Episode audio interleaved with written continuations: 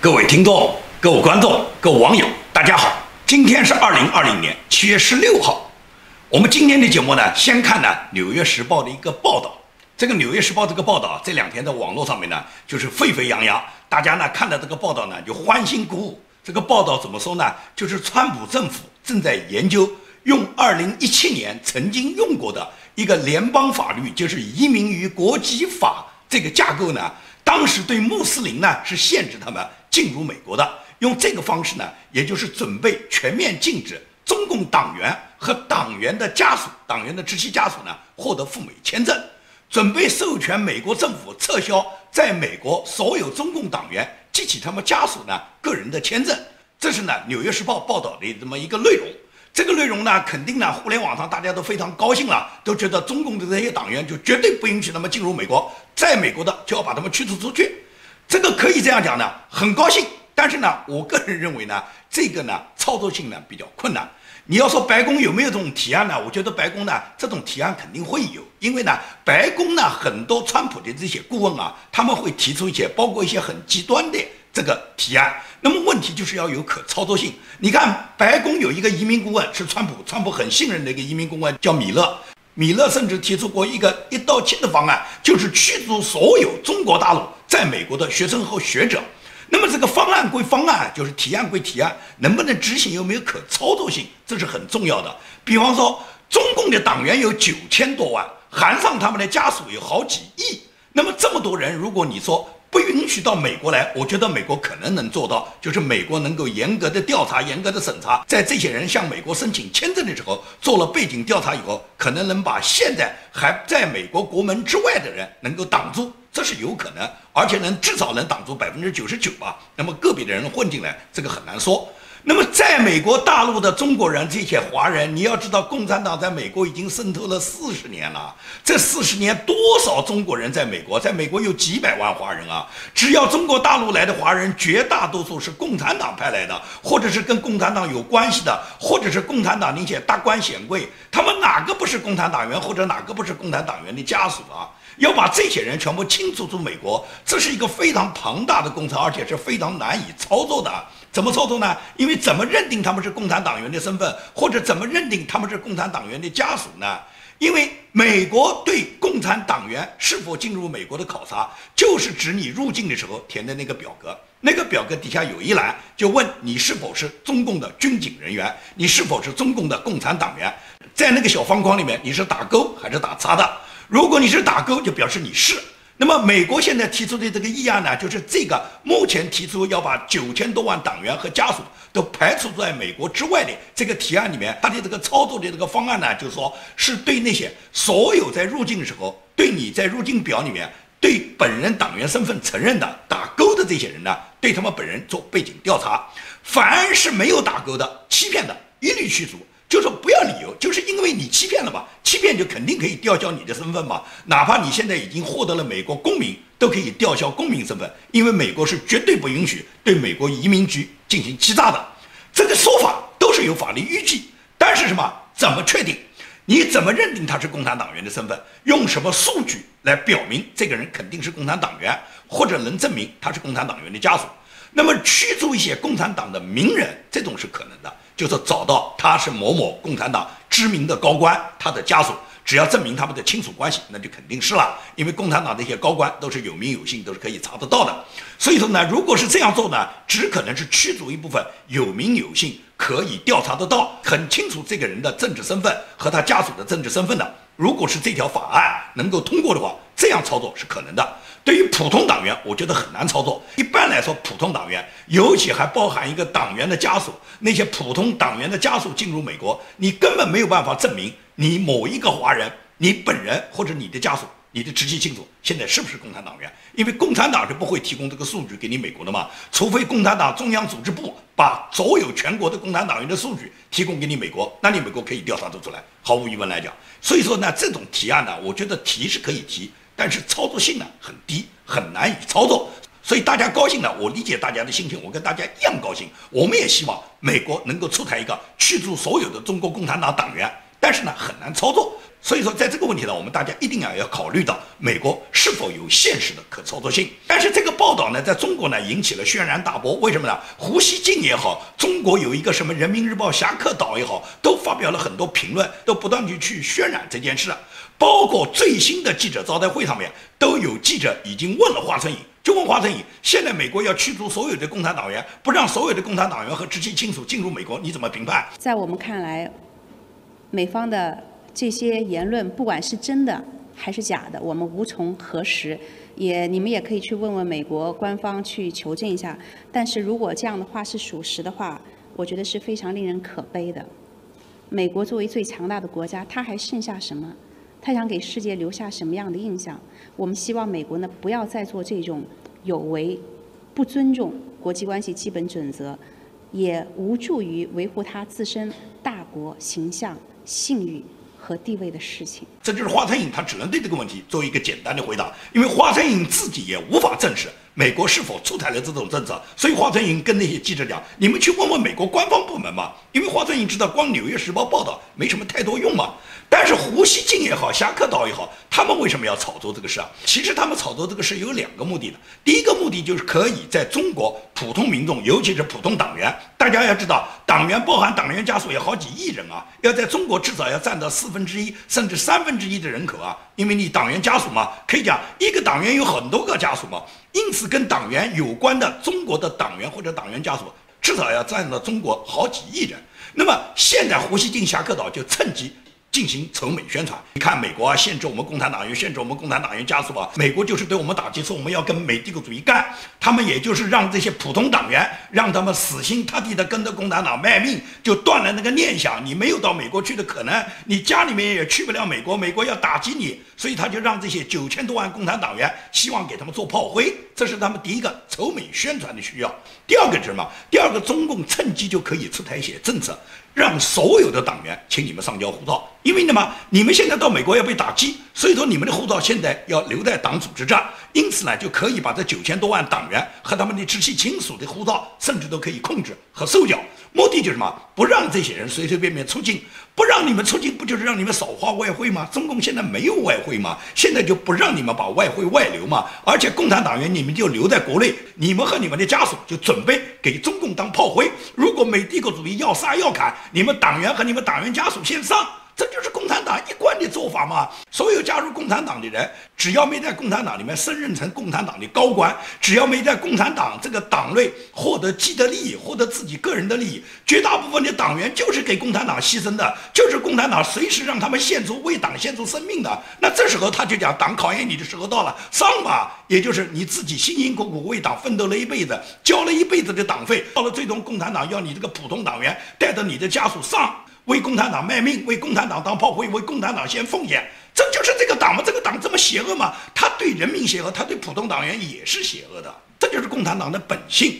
另外呢，除了《纽约时报》报道关于取消共产党员入境的这个报道之外呢，《华尔街日报》呢还有一个另外一个报道。这个报道就说什么呢？说是美国本来是出台了对中央政治局常委韩正，因为韩正是主管香港的中央政治局里面最高的官员，也就是中共最高的官员韩正，以及香港行政长官林郑月娥，对这两个人有个人的制裁的。这个制裁令呢，在发出的最后一刻被川普叫停了，因为川普呢不希望现在呢对中共个人，尤其是中共的高层呢，现在打击面那么宽。这是指《华尔街日报》的这个报道。也就是这个报道，它的真实性很难说，因为白宫是完全否认的，根本没有那么回事。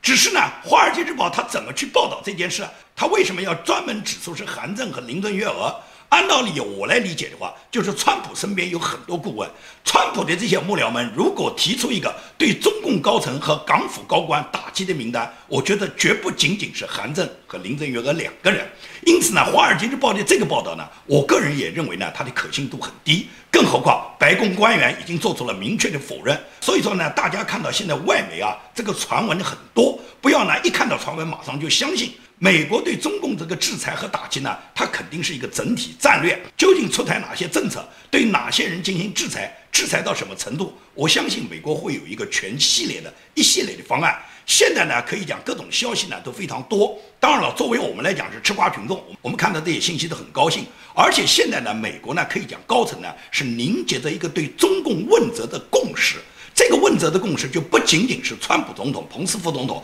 川普总统的内阁，而且是参议院、众议院、美国共和党、民主党所有的高层、所有的政治家们、所有的议员们，对于中共纷纷发表批判的意见。可以讲，人人争当人类公敌。美国司法部长巴尔，他就在今天。他在自己的新闻发布会上面狠批中共祸害世界、祸害美国，所以说他毫不掩饰他对中共的愤怒，而且他就说他自己有可能被中共也制裁了。现在美国的官员一个个都以被中共制裁为荣啊！你看看卢比奥都讲，我认为我被专制国家制裁是我人生的骄傲，因为至少是证明我是站在正义的方面。美国的，你看 FBI 局长克里斯托弗雷，他前几天刚刚发表了对中共的一个指责，告诉大家每十分钟就要抓中共的一个间谍。现在处理的这个手上的案子有两千多个跟中共间谍有关，这是克里斯托弗雷告诉大家。现在司法部长巴尔又披露了更多的细节，来对中共进行指责。包括川普总统，他原来川普总统的这个幕僚啊，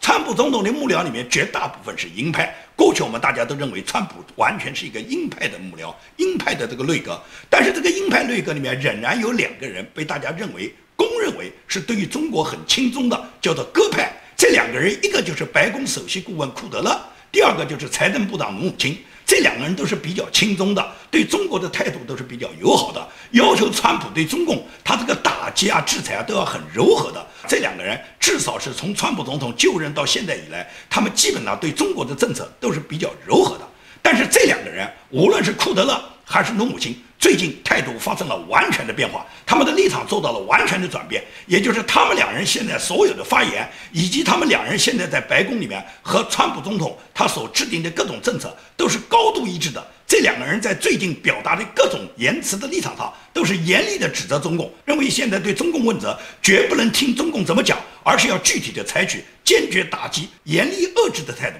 所以说，川普的幕僚现在哪有什么鸽派不鸽派，全是鹰派嘛。因此来讲，美国上下参院、众院、共和党、民主党，川普的幕僚，无论是白宫的顾问，还是川普里面的内阁的各个部长，他们现在已经完全形成了一个共识，也就是对中共要毫不留情的狠狠打击。那么毫无疑问来讲，人类公敌蓬佩奥，蓬佩奥肯定是被中共排为首号公敌的了。蓬佩奥在七月十五号，也就是昨天，在华盛顿，他就发表了他的演讲。他说：“虽然中美之间仍然有对话，但是这种对话的性质已经发生了根本性质的变化。也就是说，过去我们有对话，对话中间大家还有商量，现在完全不是这样。因为我们这种对话，我们现在不看你对话什么内容，我们看你中共怎么去做。而且，蓬佩奥回答了所有公众的疑问，他直接告诉大家：如果川普连任，川普连任的第二个任期，也也就是本届政府第二期任期的这个内阁的所有的首要任务。”就是消灭中国共产党。If you ask me what the biggest challenge is going to be for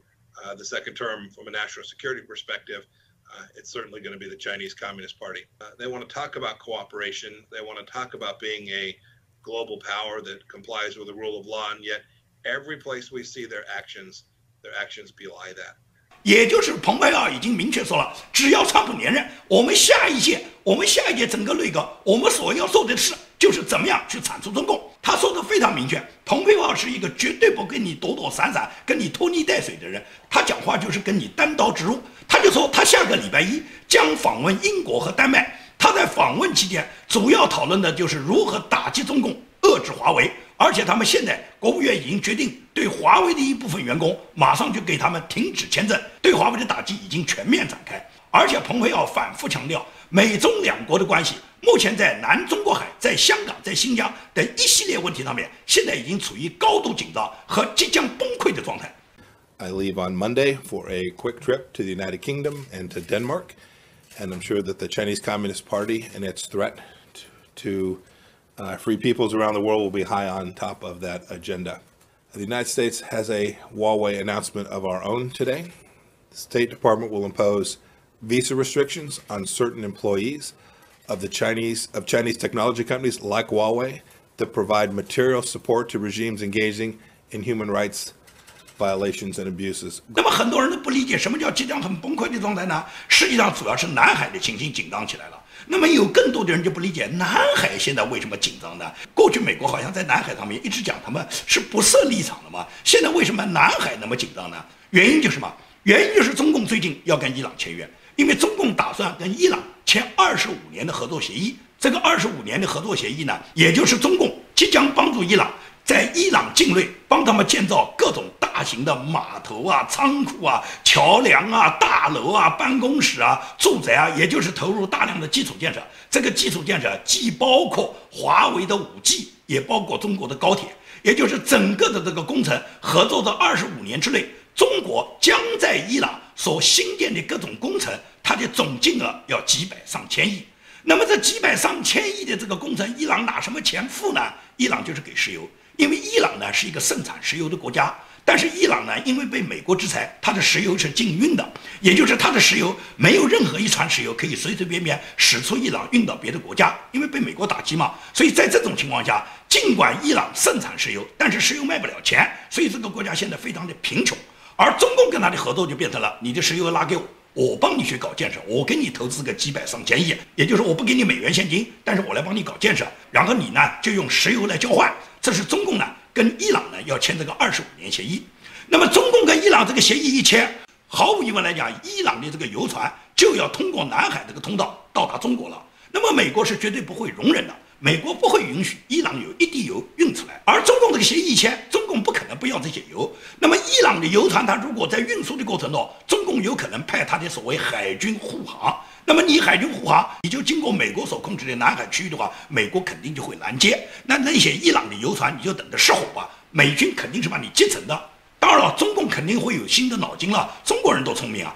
他不会让伊朗的油船运，他直接就安排中国的油船运，他就直接安排中国的运输公司，由中国的油船挂中国的国旗，中国的海军来护卫，也就变成是完全我中国的油船来运输我中国已经购买的石油。你美国开战吗？我告诉你啊，美国有可能开战。只要美国控制了南海这个海面，控制了这个区域，美国就不会允许任何是伊朗装载的伊朗的油船经过这个区域。美国肯定是警告，只要你装载了伊朗的油，请你回去。如果你继续往前走，那美国就有可能开火。这就是南海紧张的这个原因。因为中国跟伊朗一签订合约以后，中国一旦希望能够控制南海这个运输通道，中国的海军要护航的话，马上就对东南亚各个国家都会形成影响。因为在这个海面上面，中共可以有很多的霸凌行为嘛。为什么日本第一个站出来支持美国维护南海的立场？因为这涉及到日本的利益。日本跟中国一样，也是一个资源依靠国，也就是日本自身也没有石油，日本的石油都靠中东运过来。如果中国它控制了南海通道的话，也就意味着日本的油船它也过不来。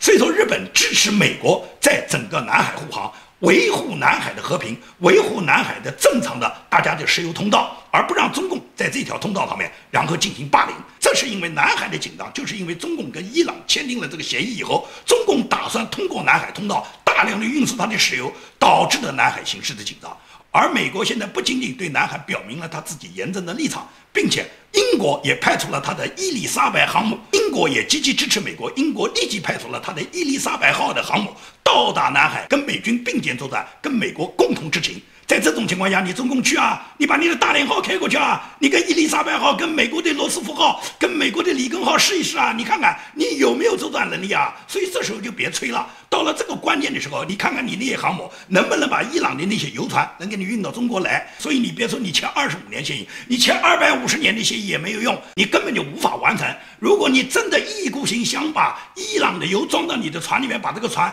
往中国开，只要经过南海海面，你就等着这个船起火吧。现在百分之百是美国要控制这个南海这个通道，不允许伊朗任何油往外运。你中共的什么海军护航，你往哪护航？可以讲，当年中共的海军护航打个索马里海盗还没有打赢呢，你现在来打人家美军，打人家英美联军的伊丽莎白号，打人家里根罗斯福号，你做梦吧你！谈到目前的中美关系，蓬佩奥就明确就说，中美之间呢，现在呢是有一些沟通渠道和谈话的，也就是有各个不同的部门，包括国务院，包括各个部委，也就是美国白宫，它各个部门和中共有一些不同的渠道，都有一些沟通和合作，有一些谈话。但是呢，蓬佩奥就说，包括在三个礼拜之前，他在夏威夷跟中共这个政治局委员、国务委员。杨洁篪他们之间的这个谈话，他说呢，都仅仅是一些沟通和了解对方的想法。他说中国呢讲的很好听，中国呢他就动不动就表示他要做维护国际和平、维护整个世界和平的一个重要的、有负责任的大国。他说他讲的都非常好听，但是我们要看他怎么去做。他说中共呢，他总是一边讲的甜言蜜语，一边呢做的呢都是罪恶的勾当。We continue to have a dialogue and conversations at every level within the State Department. It's happening in other agencies across the U.S. government too. So there's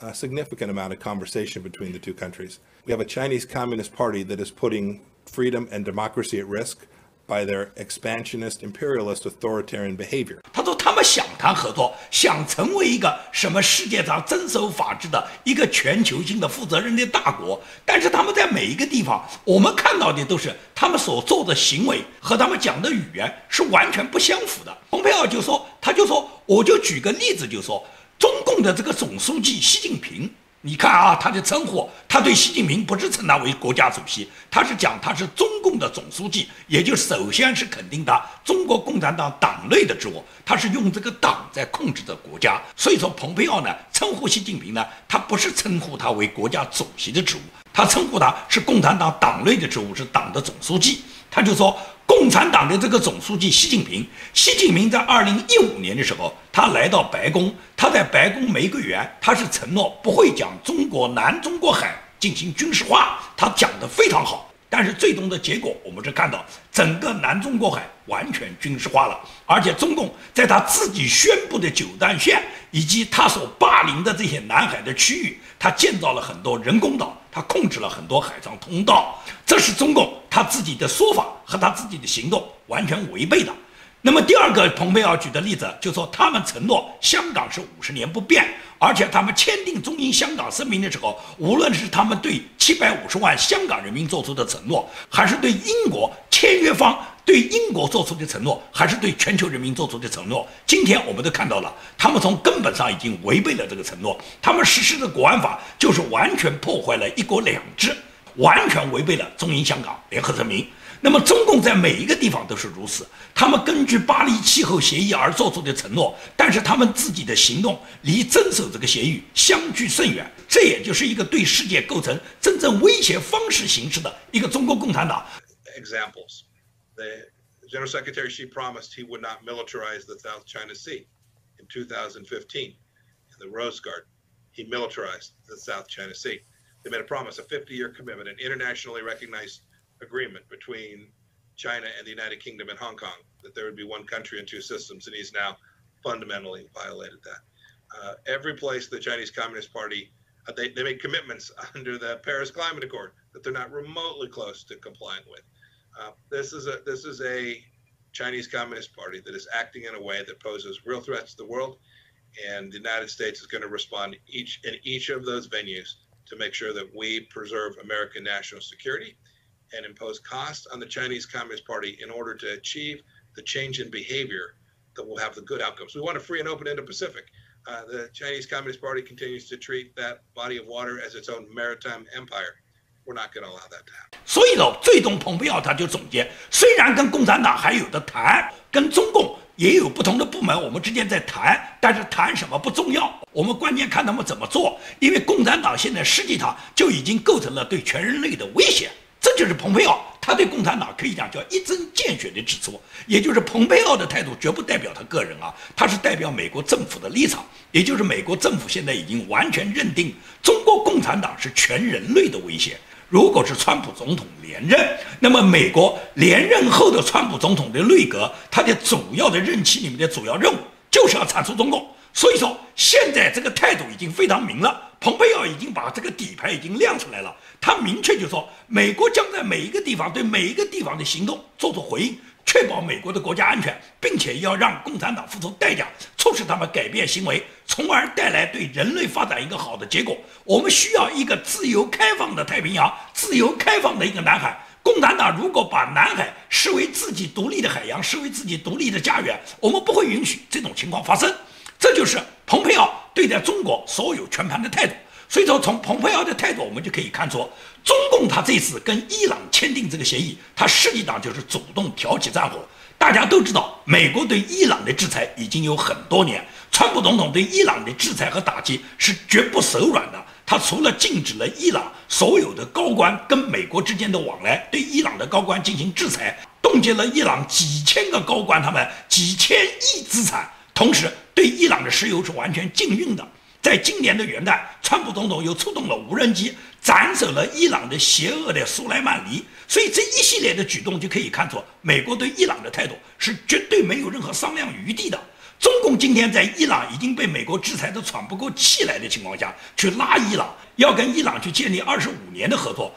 中共他真不知道自己几两重，你能活几年？你能活到二十五年吗？你跟人家签二十五年的合约，你能兑现什么合约？你把人家一船船油拉过来是真的，你给人家投入的基础建设，你能投入的那么多钱吗？再说，美国是绝对不会允许。你可以把一滴油从伊朗运出来的，因为美国现在这个态度就是很明确的嘛。你中共本身在南海的霸凌行为，你自己划定的九段线，你建造了那么多人工岛，你明明在白宫玫瑰园承诺绝对不把南海军事化，但实际上你已经这样去做了。因此，美国现在就是要维护南海的和平。不会允许你中共在南海这个通道上肆意妄为，更不可能允许你把一滴油从伊朗运出来。所以说，中共跟伊朗这个协议，我看签了也是白签，他签了这个才叫废纸，签了根本没有用，他根本执行不了。蓬佩奥下个礼拜到英国到丹麦去，就是要跟英国去讨论关于遏制华为五 G 的这个战略。因为五眼联盟现在已经完全达成了共识，